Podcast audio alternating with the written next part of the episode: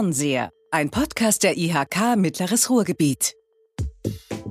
Städte der Zukunft Teil 4 Neues aus Hattingen Fernsehen mit unseren Stadtoberhäuptern. Nett hier. Wussten Sie, dass Hattingen auch die Altstadt des Ruhrgebiets genannt wird?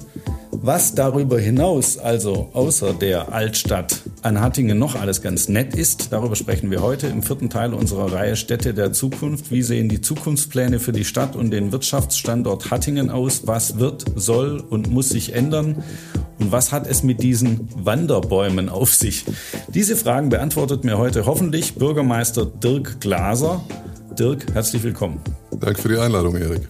Genau, mein Name ist Erik Weig. Ich darf heute im Auftrag der IHK Mittleres Ruhrgebiet diesen Podcast moderieren und ich freue mich auf das Gespräch. Dirk und ich, wir kennen uns schon seit vielen Jahren und duzen uns auch seit vielen Jahren. Deshalb tun wir das natürlich heute auch im Podcast. Dirk, jetzt kenne ich dich und in Hattingen kennt dich wirklich jedes Kind, wie man so schön sagt. Und das stimmt ja auch. Ich bin schon oft mit dir durch die Stadt gelaufen und durfte das erleben. Aber tatsächlich wird dieser Podcast gehört in Spanien, in den Niederlanden, in China, kein Witz. Wow. Und deshalb stell dich doch bitte mal kurz vor, gerne in Kombination mit Hattingen. Ja, also mein Name ist Dirk Glaser, das hast du ja schon gesagt. Äh, ich bin Jahrgang 1958, also nicht mehr der allerjüngste, äh, eigentlich schon im besten Rentenalter fast. Kommt mir manchmal selbst nicht so vor, aber ist nun mal so. Die Zahlen sprechen da eine deutliche Sprache. Ähm, und ich bin jetzt äh, tatsächlich seit sechs Jahren Bürgermeister in Hattingen. Der erste parteilose Bürgermeister, den Hattingen hat. Da sprechen wir gleich noch drüber. Bin ich ein bisschen stolz drauf, ja, sprechen wir gleich noch drüber. Und äh, ich bin eigentlich von Haus aus was ganz anderes. Ich habe äh, unter anderem Publizistik studiert in Bochum ähm, und ähm, bin dann Journalist geworden. Habe äh, als Journalist viele, viele Jahre, Jahrzehnte eigentlich gearbeitet. Habe Filme gedreht fürs Fernsehen, ähm, eine ganze Menge. Auch Ist Journalist und Hauptverwaltungsbeamter, also mhm. Vulgo Bürgermeister, ist das das gleiche oder ist das ein ganz anderes Metier? es ist ein bisschen was anderes, wobei äh, ich wollte gerade ausholen. Ich habe nicht nur Filme gemacht fürs Fernsehen, ich habe auch moderiert, äh, sowohl im Radio als auch im Fernsehen. Deshalb gefällt mir die Situation eigentlich ganz gut, hier mal wieder so ein Mikrofon aus der Nähe ja. äh, bearbeiten zu dürfen.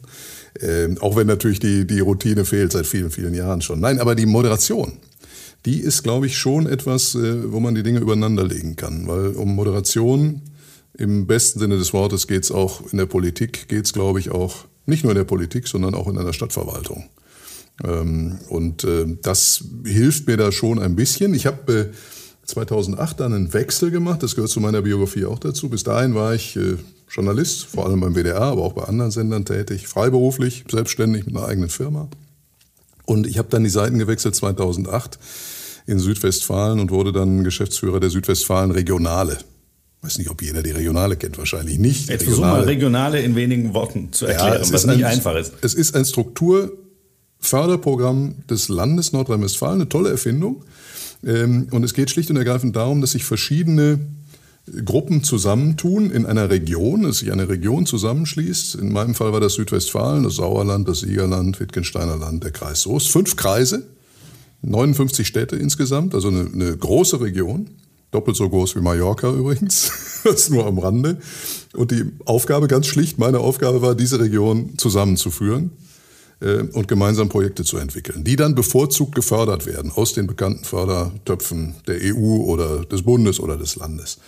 Und das war eine tolle Erfahrung. Ich hatte da einen, einen Sechsjahresvertrag und habe natürlich ganz viel über Kommunalpolitik gelernt, ganz viel über, über die Strukturen so in diesem Bereich. Und das hat mir sehr viel Freude gemacht. Das war auch eine eigentliche Moderationsaufgabe. Und ist da die Idee entstanden, ja Mensch, Bürgermeister könnte ich ja auch mal machen?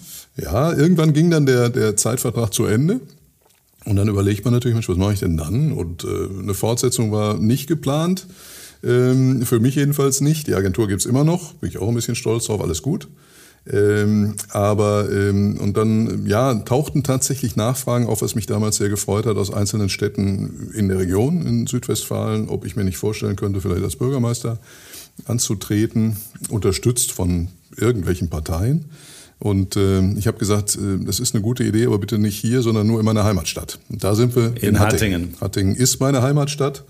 Äh, meine Großeltern haben da gelebt, meine Eltern. Äh, wir sind dann irgendwann mal weggezogen. 1971 war das, da war ich 13, da sind wir in die Schweiz gezogen. Ich war dann acht Jahre in der Schweiz, bin da zur Schule gegangen, bin dann aber wieder zurück in die Heimat. Und die Heimat ist Hattingen, wenn man so will. Ja, Man kann auch mehrere Heimaten haben. Aber äh, wenn man es streng interpretiert, nein, bin ich Hattinger und äh, Während deiner Tätigkeit in Südwestfalen hast du aber auch in Hattingen gewohnt, oder? Oder ich habe da auch in Hattingen gewohnt, ja. ja. Ich hatte eine Dienstwohnung in, in äh, Olpe, war das. Mhm. Äh, muss allerdings sagen, ich bin tatsächlich häufig dann auch gependelt. Also ich kenne die A45 in- und auswendig. Jeden Leitposten. Äh, es war genau 100 Kilometer von Tür zu Tür. Und das morgens und abends zu fahren, das ist dann schon, äh, ja. Aber man kann ja im Auto gut telefonieren mit einer Freisprecheinrichtung. Das habe ich dann auch Stimmt. weitlich wahrgenommen. Du hast ja jetzt schon gesagt, dass du äh, ein parteiloser Bürgermeister bist. Vielleicht für mich kurz der Erklärblock. Das heißt, du bist nicht Mitglied in einer Partei, nicht bei der SPD, nicht bei der CDU, nicht bei den Grünen, nicht bei der FDP und bei allen anderen auch nicht. Was natürlich ungewöhnlich ist, weil im Stadtrat, der ja dein Parlament ist, im Stadtrat sitzen fast nur äh, Vertreter von Parteien. Nur sogar. Ja. Bei dir sogar nur, das wusste ich nicht, okay, nur. Und damit verlierst du ja schon mal eine Verbindung zu denen oder nicht verlieren, sondern du hast sie gar nicht. Ja, wenn du, was weiß ich, als Bürgermeister Mitglied der SPD bist, nehmen wir jetzt mal was Ruhrgebietstypisches, dann hast du ja zumindest schon mal eine eigene Fraktion im Rat. Sowas hast du natürlich nicht. Und äh, man glaubt ja auch, wenn man weiß, in welcher Partei jemand Mitglied ist, dann glaubt man ja auch zumindest grob zu wissen, was so die politischen Schwerpunkte sein könnten. Bei einem Parteilosen weiß man das ja jetzt gar nicht. Mhm. Hast du politische Schwerpunkte und wenn ja, wie würdest du die bezeichnen? Also was ist dir wichtig in der Politik? Also in dem, was das, du machst? Ja, ich halte das grundsätzlich nicht für einen Nachteil, wenn man parteiloser Bürgermeister ist. Wir haben mittlerweile in Nordrhein-Westfalen weit über 100 parteilose Bürgermeister, also ein gutes Viertel der Bürgermeister und Bürgermeister in Nordrhein-Westfalen ist parteilos. Und ich glaube, dass gerade in diesem Amt, wo es eben um, um, auch um Moderieren geht, nicht nur moderieren, das wäre zu wenig, sondern man will ja auch nach vorne, ähm, kommen, dass es da ganz gut ist, wenn man eben diesen klassischen, ja, diesen, diesen, dieses Zusammengehen von Fraktionen und von vornherein irgendwelche Bündnisse zu schmieden, um irgendwas durchzuziehen. Das kann man machen, man kann es aber projektbezogen machen. Ich halte das projektbezogene Tun für viel besser, als von vornherein zu sagen, so, wir sind jetzt die nächsten fünf Jahre zusammengeschweißt und wir machen das jetzt gemeinsam und ziehen alles Mögliche durch. Wir haben die Mehrheit und das machen wir dann eben. Ich finde es viel besser, in der Tat Projekte ähm, so zu diskutieren, dass man nicht ideologisch daran geht. Also du machst aus parteilos, machst du unparteiisch oder überparteilich? Ja, ich, ich konzentriere mich auf die Projekte. Es geht ja um die Sache. Es geht nicht um, um eine Ideologie. Um, um, mhm. Eine Ideologie ist, glaube ich, klar. dass auch ich mich dazu bekenne, zur äh, freiheitlich-demokratischen Grundordnung, als zu diesen Dingen, zu Gerechtigkeit. Ähm, ich glaube, das sollte selbstverständlich sein für jeden, der, der politisch aktiv ist. Wir haben einige Ausnahmen, das wissen wir, müssen wir jetzt keine, keine Parteinamen nennen, aber das gibt's natürlich. Nein, ähm, das eint uns natürlich. Aber ähm, wie gesagt, ich, ich, ich denke, dass man, dass man da freier rangehen kann, ohne diese Scheuklappen. Ich will es ruhig mal so provokant sagen. Also die ideologischen Scheuklappen verhindern vieles. Ähm, und ich muss sagen, ich habe gute Erfahrungen gemacht in den vergangenen sechs Jahren mit dieser Art von, von Politik, mit wechselnden Mehrheiten zu arbeiten. Es ist, ich bin unterstützt worden im, im, im ersten Wahlkampf von äh, der CDU, von, den, von der FDP und den Grünen. Und Im zweiten Wahlkampf haben die Grünen einen eigenen Kandidaten aufgestellt. Klar, im Moment stark, das war dann auch nachvollziehbar. Aber die CDU und FDP sind bei mir geblieben. Wir waren immer klar, Leute, keine Koalition, keine feste Zusage, aber wir unterstützen dich im Wahlkampf, äh, weil auch äh, ja, diese, diese Parteien erkannt haben, dass es so ganz schlecht nicht ist, wohl offensichtlich mit einem parteilosen Bürgermeister. Und ähm, genau, du hast ja jetzt schon zwei Wahlkämpfe hinter dir. Mhm. Daraus können wir als Zuhörer schließen, ZuhörerInnen schließen, dass du äh, gerade in deiner zweiten Wahlperiode bist. Mhm. Genau. Die erste war von 2015 15 bis 20. Genau. genau. Und mhm. äh, dann gab es in 20 die letzte Kommunalwahl und da bist du wiedergewählt worden. Mit einem ziemlich klaren Ergebnis. Ja, es gab die Stichwahl. Es waren auch drei Kandidaten da. Ja, es genau. war ein starker Grüner, ein starker SPD-Kandidat, der dann auch noch mein Kämmerer war. Das war ein bisschen pikant. Aber ich glaube, wir haben das trotzdem ganz gut gelöst im Ergebnis.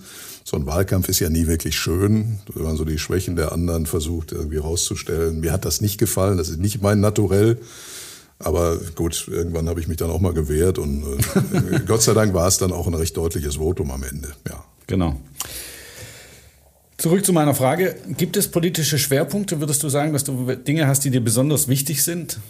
Also ich möchte, dass Hattingen dazu bin ich gewählt, dass Hattingen gesund bleibt und noch ein Stückchen gesünder wird. Äh, da gibt es sicherlich einige Fragen, auf die wir noch zu sprechen kommen. Ähm, und ohne, wie gesagt, ohne Ideologie. Ich möchte, dass die Bürgerinnen und Bürger gerne in unserer Stadt leben, dass wir äh, ein gutes Image haben, dass wir bestimmte äh, Bereiche weiter ausbauen, dass wir irgendwann mal die Steuern senken. Das ist ein großes Thema. Wir sind ja hier bei der Kammer.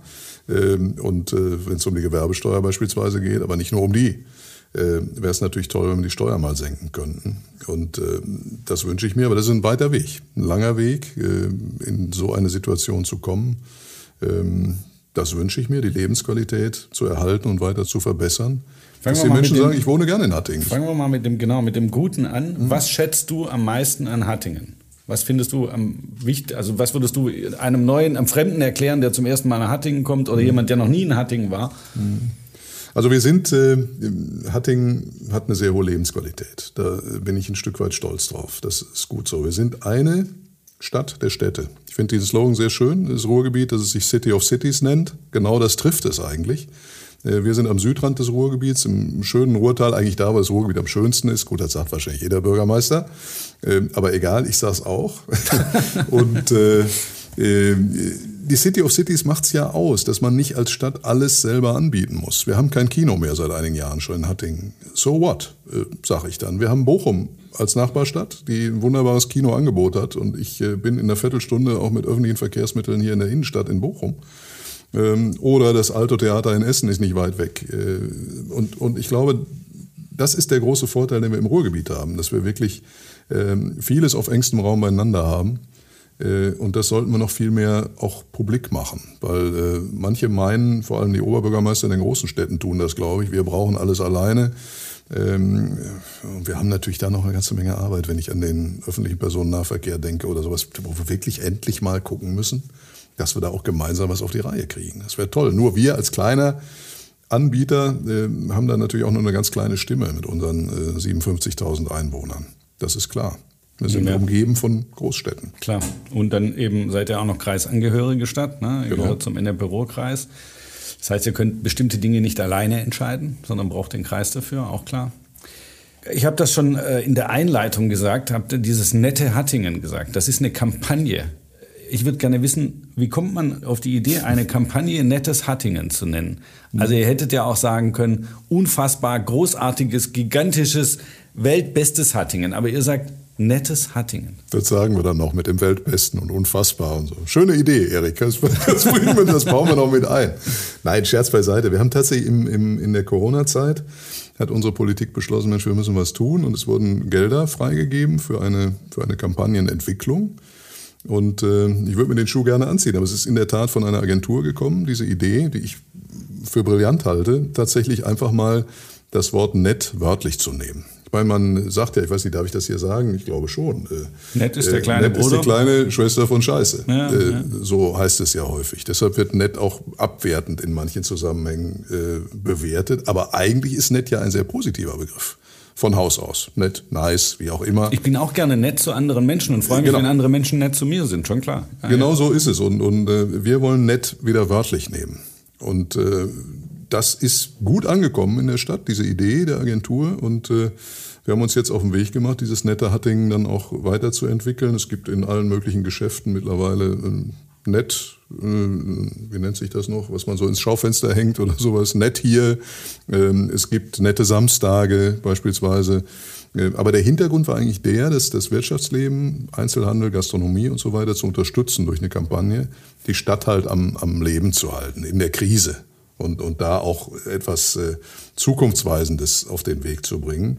Und äh, der Gipfel der Kampagne ist der, dass es tatsächlich äh, angestrebt ist, eine, eine Art Wortpartnerschaft zu übernehmen für dieses Wort nett. Und da wären wir die erste Stadt, die so eine Wortpartnerschaft auch übernimmt. Tatsächlich zu sagen, auch in den Medien zu sagen, wir nehmen nett wörtlich, wir sind nett, so nett wie möglich, wir machen es uns nett wir haben es nett, also kommt zu uns, dann könnt ihr das miterleben. Und ich finde die Idee wirklich, äh, wirklich recht charmant und die Begriffe, die du vorhin genannt hast, die ergänzen wir dann einfach. Jetzt habt ihr ja zum Beispiel auch nette Samstage schon daraus gemacht aus dem Nett. Was äh, was ist ein netter Samstag und bringt das was? Also belebt das die Innenstadt? Was passiert da an einem netten Samstag? Also wir haben das jetzt langsam anlaufen lassen in dieser Endphase, hoffentlich Endphase der, der Pandemie. Ähm, und die ersten Ergebnisse äh, machen sehr viel Hoffnung. Also mir. Äh, viele Einzelhändler machen mit, das ist wirklich so. Die sind auch schon so ein bisschen infiziert von der Idee. Ähm, und an und, dem Tag sind dann die Einzelhändler mal nett zu den Kunden, oder wie? Ja, die das? sind immer nett. Nein, wir sind ja immer nett in Hatting, das ist ja klar. Aber dann sind wir eben vielleicht besonders nett oder wir machen darauf aufmerksam, dass es hier nett ist. Ähm, und das passiert, das ist den, den, den Händlerinnen und Händlern eigentlich überlassen, was sie dann machen. Da ist sehr viel Kreativität im Spiel, die kommt auch. Also äh, jeder Laden lässt sich irgendwas einfallen. Irgendwas Besonderes, was es sonst eben nicht gibt. Vielleicht ein kleines Präsent oder einen kleinen Begrüßungstrunk oder, oder draußen äh, Häppchen vor der Tür oder was auch immer. Es ist vollkommen, ein vollkommen äh, äh, kreativer Prozess. Und äh, das funktioniert ganz gut. Und wie gesagt, jetzt ist es langsam angelaufen in diesem Jahr und ich glaube, dass wir im nächsten Jahr, also 2022, wenn die Pandemie denn das zulässt, wovon ich ausgehe im Moment, dass wir dann richtig durchstarten. Was, ähm, ich, ich, will ja, ich will ja über positive Sachen reden, aber trotzdem muss ich ja fragen, wie geht es Hattingen nach der Unwetterkatastrophe Mitte Juli? Ja, das Weil Hattingen war nicht unbetroffen. Nein, nein, nein, nein. Leider das hat nicht. uns wirklich äh, bös erwischt, wobei ich böse in Anführungszeichen setze, weil wenn ich nach Ahrweiler gucke oder so, das ist natürlich unvergleichlich. Genau. Wir haben keine Personenschäden. Oder wenn dann nur ein paar kleine Kratzer. Äh, ja. Nein, also das ist, und das ist das Allerwichtigste. Aber wir haben schon, äh, ja, den mit Abstand höchsten Ruhrpegel gehabt in, der, in dieser Nacht oder an diesem Morgen, an einem Tag. Das war unglaublich eigentlich, was die Ruhr so äh, alles anspült und was die dann auch für einen Eindruck macht, was für einen bedrohlichen Eindruck sie macht. Aber das, was eigentlich, womit wir gar nicht so gerechnet hatten, was, was uns überrascht hat, auch mich überrascht hat, waren die kleinen Bächlein, die wir haben im Hügelland, in Elfringhausen oder sowas. Und die haben wirklich viel Schaden angerichtet. Wir haben 30 Brücken, die schwer beschädigt sind die jetzt repariert werden, ähm, wo zum Teil auch sehr schnell geholfen wurde vom THW beispielsweise ähm, Behelfsbrücken äh, gebaut worden und so weiter. Äh, und wir haben natürlich auch eine ganze Menge Schäden, was Wohnungen angeht oder Wohnhäuser, die, die entweder an diesen Bächen liegen oder an der Ruhr dann auch. Meine, an der Ruhr ist man Hochwasser gewohnt, aber wie gesagt, sowas mhm. hat noch keiner erlebt. Das ist schon Wahnsinn. Und deshalb bin ich persönlich auch wirklich froh, äh, und das sage ich auch ganz bewusst als Bürgermeister, dass, dass die Hilfen doch sehr schnell zugesagt waren. Ich weiß, es gibt auch immer wieder Meckereien, dass sie dann nicht schnell genug fließen. Okay. Äh, andererseits, es geht um Steuergelder. Irgendwo muss man ja auch überprüfen, wo die hingehen. Es einfach freihändig rauszugeben, das kann es auch nicht sein. Und wir hatten tatsächlich, das war bemerkenswert ähm, bei uns. Wir haben sehr schnell eine hohe Spendenbereitschaft gehabt. Auch äh, wir als Stadt haben, haben da was getan. Die Sparkasse hat was getan. Wir haben ein Spendenkonto eröffnet. Und ähm, ich weiß nicht, ob es das schon mal gegeben hat, aber äh, wir haben von Seiten unseres Verwaltungsvorstandes äh, mehrere Leute rekrutiert aus der Verwaltung selbst, Mitarbeiterinnen und Mitarbeiter. Die haben Bargeld in der Tasche gehabt und die sind rausgefahren zu den Leuten und haben geguckt, wo ist Not, wo muss irgendwas zum das Essen ist gekauft werden. Oder Stadel undenkbar, dass du deine Leute ja. mit Bargeld losschickst. Unglaublich. Ich habe ja. auch früher gedacht, das wäre nicht möglich, aber wir haben es gemacht und äh, äh, das hat gut funktioniert. Und das war, war mal ein Beispiel, was so eine Stadtverwaltung dann eben auch kann. Da kann sie manchmal über den eigenen Schatten springen. Ne? Die Bürokratie auch. Das ist doch schön zu sehen, oder? Also mhm. leider nur, wenn die Not am größten ist, aber wenn die Not groß ist, sehen wir plötzlich, dass auch so eine Stadtverwaltung agil sein kann und flexibel und neue genau. Lösungen genau. bieten kann. Genau. Das ist schön. Genau, fand ich auch. So, jetzt haben wir über das nette Hattingen gesprochen, jetzt sprechen wir über das weniger nette Hattingen. Was ist nicht nett an Hattingen? Wo gibt es Defizite? Ja, das Oder wo sagst du, wo sind Baustellen, die du bearbeiten musst? Jetzt hast du schon gesagt, Steuern sind zu hoch. Genau. Dann haben wir das ja schon abgefrühstückt, sonst hätte ich es dir ja sagen müssen. genau. Ja, es gibt natürlich Dinge, äh, wir haben, also die Verkehrssituation ist beispielsweise ein Problem. Wir sind ja jetzt dabei, ich meine, klimaneutraler zu werden. Das ist ein hehrer Anspruch, den haben nicht nur wir in Hattingen, sondern alle im Prinzip. Auf der ganzen Welt sollten sie den haben. Haben sie leider nicht. Ähm, und äh, den Radverkehr entsprechend auszubauen. Das ist eine Riesenaufgabe für eine Stadt wie Hattingen. Fehlen euch Radwege? Äh, ja, uns fehlen auch Radwege. Ja, vor allen Dingen fehlt uns Geld und Personal, um das umzusetzen.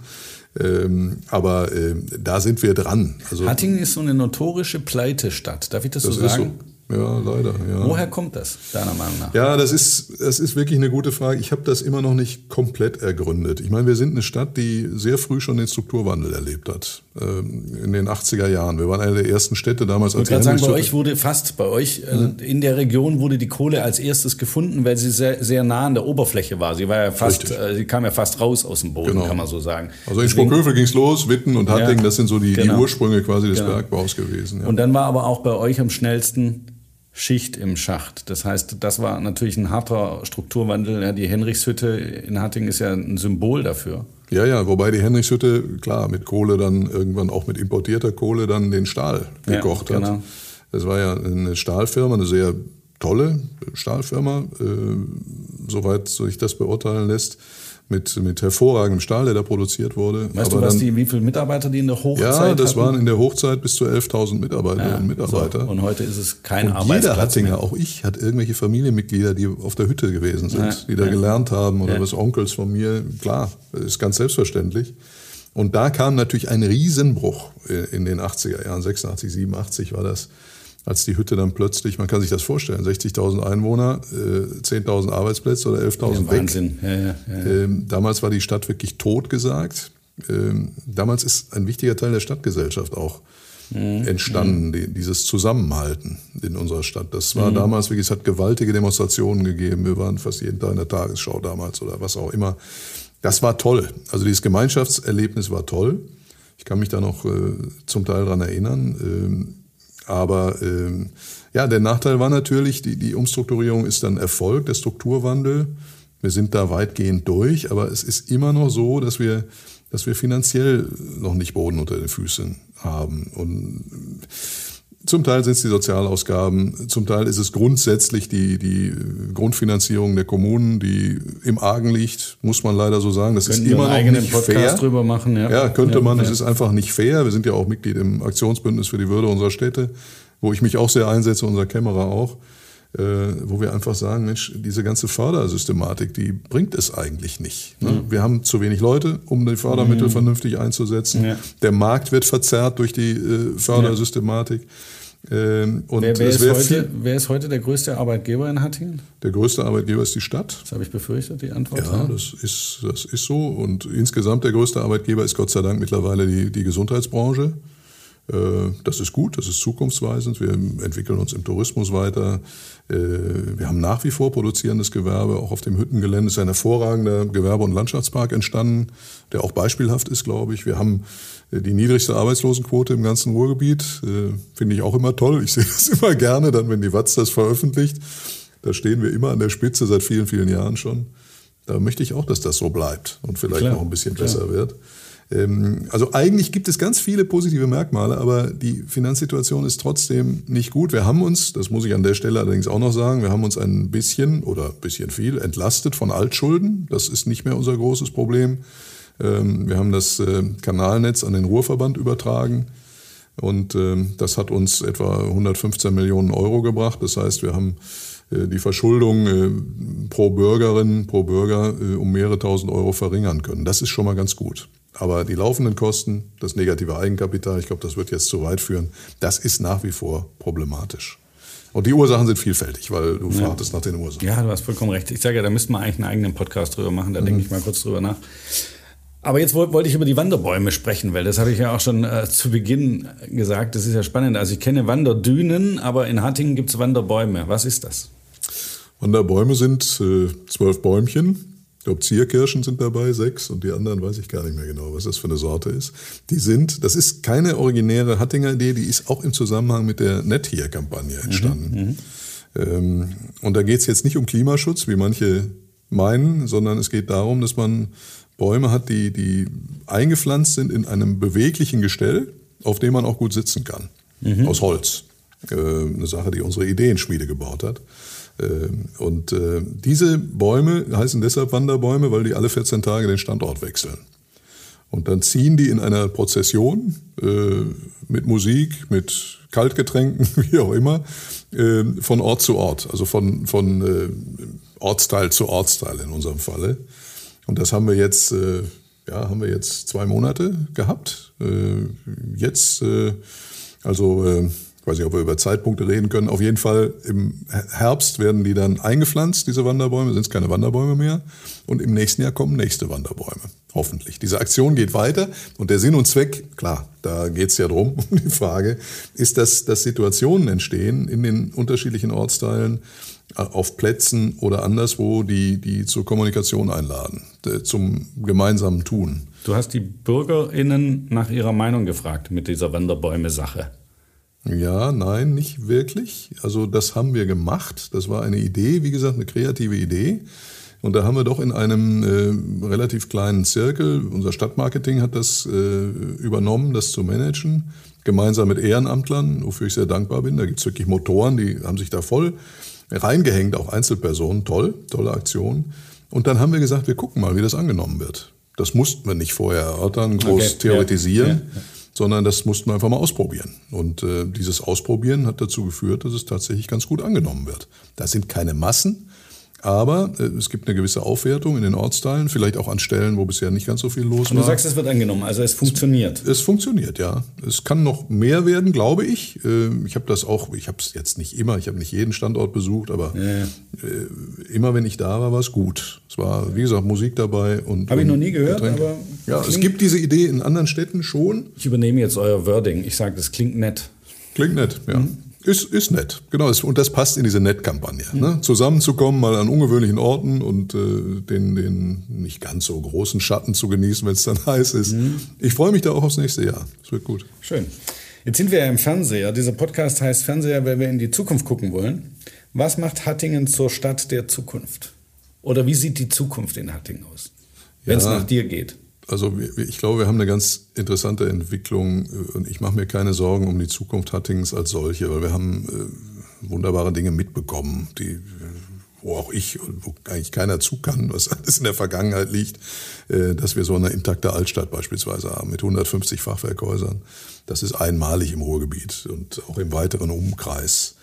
Ähm, das ist eine Art magnetische Wirkung, muss man wirklich sagen, ein touristisches Fund, mit dem wir wuchern können. Und das trägt auch dazu bei, dass unsere Innenstadt die Probleme nicht so gravierend hat wie die meisten anderen Städte in der Umgebung. Also wir haben relativ wenig Leerstand. Ähm, wir haben eine funktionierende Gastronomie. Auch jetzt äh, nach Corona muss man sagen, die allermeisten gastronomischen Betriebe haben das überstanden. Ähm, wenn wir davon ausgehen, dass es nicht weitergeht, äh, dann äh, können wir da die Bilanz ziehen. Und diese Mischung aus, aus Einzelhandel, aus inhabergeführten Einzelhandelsgeschäften, von denen jetzt auch wieder mehr kommen. Das ist eine schöne Entwicklung. Und dem gastronomischen Angebot wird dafür sorgen, dass unsere Innenstadt auch belebt bleibt. Äh, das, das wird schon mal so sein. Und das, da geht es nicht nur um die Innenstadt, sondern es geht um das Gesamtkunstwerk Hattingen, wenn man so will. Wir haben die Elfringhauser Schweiz als, als Wandergebiet, als eine Art Sauerland im Kleinen, auch mit einer großen Anziehungskraft. Äh, wir haben die drei Burgen auf Stadtgebiet. Äh, welche Stadt hat das hier im Umfeld? Keine. Äh, wir haben die Ruhr, wir haben den Ruhrtalradweg, wir haben den Ruhrhöhenweg, wir haben die Kanufahrer. Ähm, und deshalb ist der Tourismus, und ich habe gelernt in meiner Zeit auch bei der Südwestfalen, regionale Tourismus ist nicht nur das, was Fremde schätzen, sondern es ist auch das, was Lebensqualität ausmacht. Touristische, ja, was, was so ein Bürgermeister natürlich können muss, ist Standortmarketing. Und ich merke, du kannst es. ich versuche es, aber es ist ja wirklich so. Aber jetzt, ich habe mich da ins gemachte du Hattingen über den grünen Klee, das darfst du auch machen. Dafür ist der Podcast auch da. Aber meine Frage war natürlich, wie sieht die Zukunft von Hattingen ja. aus? Ich wollte eigentlich sagen, also dass wir uns touristisch weiterentwickeln. Dass Tourismus ein, ein Wirtschaftsfaktor ist, der äh, sich weiterentwickeln wird, äh, der mir Freude macht, wo wir Hotels bekommen, wo wir, wie gesagt, gleichzeitig etwas für die Lebensqualität der Menschen, die bei uns leben, tun können, für die Hattingerinnen und Hattinger. Ähm, die Gesundheitsbranche ist eine wichtige Entwicklungslandschaft, ähm, wo es weitergehen wird. Wir leben in einer Zeit der Überalterung der Gesellschaft. Du bist noch jung, aber äh, bei mir ist es nicht mehr ganz so weit weg bis zum Rentenalter, wie auch immer. Je nachdem, wie es uns geht, sind wir darauf angewiesen, versorgt zu werden, äh, entsprechend zu wohnen. Ich glaube, da können wir, da können wir als Hatting eine ganze Menge machen. Neben dem, und das dürfen wir nicht vernachlässigen, auch der Förderung des produzierenden Gewerbes, gar keine Frage. Es muss eine Mischung sein, die passt. Ich persönlich wünsche mir, Wobei Zukunftsvisionen sind eine engere Zusammenarbeit noch. Wir versuchen das immer mal wieder in Gesprächen mit der Hochschullandschaft, die Hochschulen aus Bochum oder aus Essen oder aus Wuppertal, aus der Nachbarschaft. Vielleicht entdecken sie auch Hattingen mal als einen Standort für ein An-Institut oder was ähnliches, um mal, so schön das ist in Bochum, was da passiert, aber das ist doch relativ betonlastig, sage ich jetzt einfach mal. Und ich glaube, man könnte auch sehr gut forschen und arbeiten in einem Umfeld einer, einer Altstadt. Wir haben gerade ein wunderbares Grundstück, äh, wo wir äh, mit dem Investor gemeinsam das ehemalige O&K-Gelände, ähm, wo wir gemeinsam unterwegs sind, das vernünftig zu gestalten. 100.000 Quadratmeter, das ist eine recht große Fläche in unmittelbarer Altstadtnähe und da bietet sich sowas eigentlich an. Ne? Mit der Lebensqualität eben nicht in anonymen Betonbauten à la Ruhr-Uni. Ich bashe die Uni nicht, habe da selbst studiert, aber es ist ja nun mal so. Äh, wo man dann so nur unter seinesgleichen ist. Und wenn man überlegt, wir sind mit dem Fahrrad, weiß ich nicht, 20 Minuten voneinander entfernt, liegt so ein Gedanke nahe. Und das würde ich mir wünschen für die Zukunft, dass wir da, wie gesagt, irgendwo auch Hochschulstandort werden. Äh, nicht zuletzt, um zu vermeiden, dass wir eben nicht nur aus, aus älteren Menschen bestehen in Hattingen, die, die vernünftig wohnen wollen, sondern die Mischung muss auch da stimmen, die Generationenmischung muss stimmen. Jung also und alt. Hattingen soll nicht nur Schlafstadt sein Auf oder nur Fall. Wohnstandort sein. Auf keinen Fall. Hattingen hat jetzt einen eigenen Kulturpodcast, wo wir gerade über Podcasts sprechen. Wann hören wir dich denn mal im Ruhrpott? So heißt das Ding, glaube ich. genau. Ja, ich denke irgendwann bald. Ich weiß es nicht genau. Das ist eine Initiative von unserer Kulturabteilung. Ich darf ja auch Kulturdezernent sein in Personalunion mit dem Bürgermeister. Ich finde das klasse, die Idee. Wobei ich muss sagen, ich habe mit Podcasts noch nicht so viel Erfahrung gemacht. Aber der Begriff Podcast ne, mit dem Pod, das ja, ist auch ganz schon schlau, daraus den Ruhrpott zu genau, machen. Ja, ja. Klingt gut. Hättet ihr auch drauf kommen okay, können. Okay, wir bleiben gespannt. ja, wir wollen ja ähm, Fernseher sein, weil wir in die Zukunft gucken wollen. Und jetzt hast du gerade schon gesagt, in Bezug auf Gastronomie und innerstädtischen Handel, dass wir hoffentlich in der Endphase der Pandemie sind. Ich hoffe das auch. Aber wenn du jetzt so eine Glas, alle, also BürgerInnen denken ja, dass BürgermeisterInnen immer so eine Glaskugel auf dem Schreibtisch haben und in die Zukunft gucken können. Und ich glaube das natürlich auch, dass du so eine Glaskugel hast. Wie sieht Hattingen in einem Jahr aus? Was wird so sein wie heute und was wird anders sein? Es wird nicht so viel anders aussehen als heute. Ich meine, ein Jahr vergeht ganz schnell. Also ich glaube, das ist ein Zeitraum, äh, den kann man noch ganz gut einschätzen. Also wenn du mich jetzt nach zehn Jahren gefragt hättest, wäre es schwieriger geworden. Nein, wir werden natürlich weiterarbeiten. Wir werden hoffentlich die Corona-Pandemie überwunden haben. Ähm, wir werden hoffentlich auch weitgehend äh, die, die Flutschäden beseitigt haben. Das bindet enorme Kräfte im Moment. Ich habe das der Politik im Rat auch gesagt, äh, dass wir bestimmte Projekte, die wir jetzt eigentlich umsetzen wollten, nochmal schieben müssen. Das, äh, da müssen wir uns auch ehrlich machen, dass nicht alles geht. Ähm, und dass gewisse Dinge dann eben priorisiert werden müssen, wo, wo, es, äh, wo es wirklich nötig ist. Also es gibt Arbeit genug in unserer Stadt. Und da sind wir wieder bei dem Thema, ne? das Geldproblem, das Personalproblem. Wir haben eigentlich zu wenig Personal in der Verwaltung. Ähm, trotzdem arbeiten wir mit allen Kräften und äh, ja, es wird dann wieder mehr Radwege geben. Wir sind dabei, viele Bäume zu pflanzen. Insofern wird sich das Bild ein bisschen verändern. Es gibt mehr Natur, Wiesen, äh, das sind so Zeichen der Zeit. Da sind wir nicht Klingt die Einzigen, aber gut. das wird passieren. Also ähm, bin auch ein bisschen stolz drauf. Wir haben so eine Fläche vorm Rathaus, äh, wo äh, eigentlich eine Rasenfläche war, immer. Und da haben wir jetzt seit einigen Jahren, haben wir die jetzt anders genutzt. Da ist eine, eine, ein Viertel ist Rasenfläche geblieben, da ist so eine Plattform draufgekommen, da kann man sich aufhalten, nutzen sehr viele Menschen. Ich sehe das immer von meinem Balkon aus. Ich weiß, du kannst genau Ich kann gucken. genau ja, drauf gucken. Ähm, ein anderes Viertel ist, ist eine Blühwiese, ganz wild, die manchen Leuten optisch nicht so gut gefällt. Okay, aber den Insekten gefällt es, glaube ich, ganz gut. Schöne Grüße an die Hattinger, ich finde es sehr schön. Ja, super, alles klar. Danke dafür. Und dann haben wir die Hälfte ungefähr sind, sind Gärten. Urban Gardening oder sowas. Da sind Bürgerinnen und Bürger aus der Nachbarschaft die sich äh, sehr liebevoll darum kümmern. Und ich finde das eigentlich ganz prima. Und, das ist prima und das ist ein schönes Schlusswort. Ich muss leider auf die Uhrzeit gucken. Ich sage vielen Dank für das Gespräch und für deinen Besuch, Dirk. Ich hoffe, dir hat es auch Spaß gemacht. Danke für die Einladung, selbstverständlich. Schöner Schön. Podcast. Das war es wieder vom Podcast Fernseher. Ich sage vielen Dank fürs Zuhören Und wenn Ihnen diese Folge gefallen hat, freuen wir uns, wenn Sie uns abonnieren. Wir freuen uns natürlich über Likes in den sozialen Netzwerken. Wir freuen uns aber auch über Kommentare und über Hinweise, wenn Ihnen etwas nicht gefallen hat oder wenn Sie sagen, Mensch, greift doch mit eurem Podcast mal folgendes Thema auf, dann freuen wir uns darüber auch. Und Sie finden uns natürlich auf netzen.de, unsere regionalen Business-Plattform. Da gibt es eine eigene Gruppe für den Podcast und ich sage wie immer, lassen Sie uns in Kontakt bleiben.